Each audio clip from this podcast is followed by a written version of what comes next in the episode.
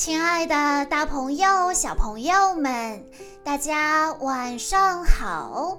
欢迎收听今天的晚安故事盒子，我是你们的好朋友小鹿姐姐。今天我要给大家讲的故事，要送给来自江苏江阴的一对双胞胎兄弟。他们是许元浩和袁许晨两位小朋友。故事来自奥特曼系列。在关注微信公众账号“晚安故事盒子”之后，回复“奥特曼”就可以收听这个系列里的其他故事了。那么今天我要给大家讲的故事名字叫做《捷德奥特曼：我的英雄世界》。之冲绳守卫战，在爱流的帮助下，小鹿从昏迷中醒了过来。小鹿问道：“赛罗和凯他们呢？”看到大家沉重的表情，小鹿这才想起来，赛罗奥特曼和欧布奥特曼为了保护他。被加拉特龙击中后消失了，小鹿非常的后悔，都是他的冲动导致了这个后果。我不配当奥特战士，我根本不是什么英雄，我一个人根本没法守护地球。爱流将小鹿拉到一旁，想和他单独谈谈心。爱流说。小鹿，这颗星球上的人虽然会犯错，但是他们从来都没有放弃过希望。爱留希望小鹿也不要放弃希望。正在这时，巨大人工头脑吉尔巴利斯派出更多的加拉特龙来抢夺终极升华器，无数的加拉特龙大肆破坏城市。所到之处全都变成了废墟，人们只能逃跑。小鹿在变身后的二十个小时内都不能再次变身为捷德奥特曼了。在这关键时刻，竟然没有一位奥特战士能够站出来保护地球。艾留坚信。小鹿就是那个能够使用终极升华器来保护地球的人。为了保护好小鹿和终极升华器，他再次使用吊坠召唤出了古库尔西撒。可是古库尔西撒也没有办法凭一己之力对抗那么多加拉特龙。在这关键时刻，加古拉出现了。他拿走了爱流的吊坠。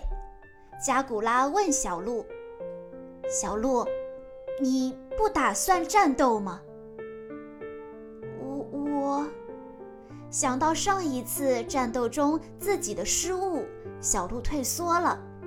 加古拉没有再看小鹿，只留下一句：“你真是个胆小鬼。”加古拉吸收了吊坠中的力量，瞬间变身为体型巨大的魔人形态，投入到了战斗之中。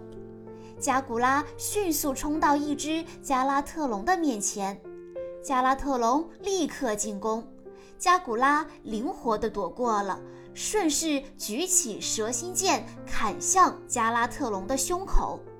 加古拉和古库尔西撒暂时牵制住了加拉特龙们，艾留趁机迅速地捡起被加古拉扔下的吊坠，拉起一旁还在自责的小鹿，转身向反方向逃去。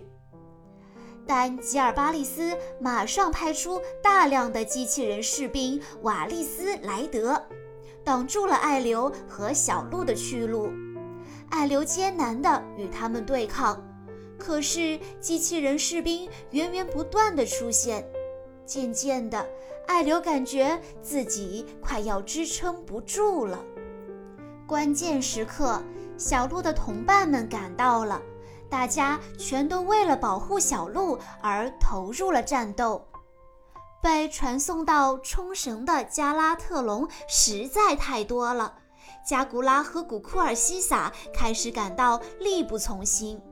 正当他们陷入苦战的时候，佩加操纵着飞船赶来支援。他集中火力向加古拉身边的加拉特龙射击。佩加的到来减轻了加古拉的负担。佩加担心地问：“你们没事吧？”加古拉抱怨道：“你们也太慢了吧！”可稍不留神，加拉特龙就抓住了加古拉的破绽，把他狠狠地撞倒在地。突然，从加古拉身后飞来一道光，击中了准备攻击加古拉的加拉特龙。这只加拉特龙被迫放弃了攻击。加古拉回过头，欧布奥特曼向他伸出了一只手，原来是欧布奥特曼救了他。加古拉接受了欧布奥特曼的帮助，他握住欧布奥特曼的手，从地上站了起来。他们重整旗鼓，共同对抗加拉特龙。欧布奥特曼使出了欧布地之剑，只见欧布奥特曼将欧布圣剑深深插入大地，地面瞬间崩裂，强烈的黄色的光芒从裂缝中迸出，两道冲击波急速撞向加拉特龙，加拉特龙被冲击波击中了。加古拉趁机迅速使出了蛇心拔刀斩，欧布奥特曼与加古拉配合得十分默契，他们轻松地打败了一只加拉特龙。干得漂亮！远处的令人看到欧布奥特曼和加古拉精彩的战斗，不禁为之喝彩。令人心想。我要是有赛罗的能力就好了。赛罗奥特曼曾经与令人并肩作战，令人十分怀念那段时光。这时，令人的耳边突然出现了赛罗奥特曼的声音。在上一次战斗中消失的赛罗奥特曼和欧布奥特曼都平安无事。原来赛罗奥特曼在千钧一发之际，利用闪耀型的力量带欧布奥特曼脱离了危险。但是赛罗奥特曼变成闪耀型之后，精力受损，只能在令人的协助下才能变身。这次又要靠你了，令人。令人手中渐渐显现出赛罗奥特曼的变身器——新赛罗眼镜。他握住新赛罗眼镜，按下了按钮。我是没有极限的。令人使用新赛罗眼镜，变身为拥有银河奥特曼、维克特利奥特曼、艾克斯奥特曼和欧布奥特曼的力量的赛罗奥特曼无限形态，与加拉特龙展开了战斗。赛罗奥特曼瞬间便打败了一只加拉特龙。看到欧布奥特曼和赛罗奥特曼平安无事，大家对战胜这些怪兽更加有信心了。可是小鹿的内心依旧十分迷茫。如果他真的是那个被选中使用终极升华器的人，为什么终极升华器没有给他回应呢？来自吉尔巴利斯的威胁越来越大。小鹿能不能从迷茫中走出来，成为那个保护地球的奥特战士呢？小朋友们，你们猜一猜，小鹿会怎么做呢？以上就是今天的全部故事内容。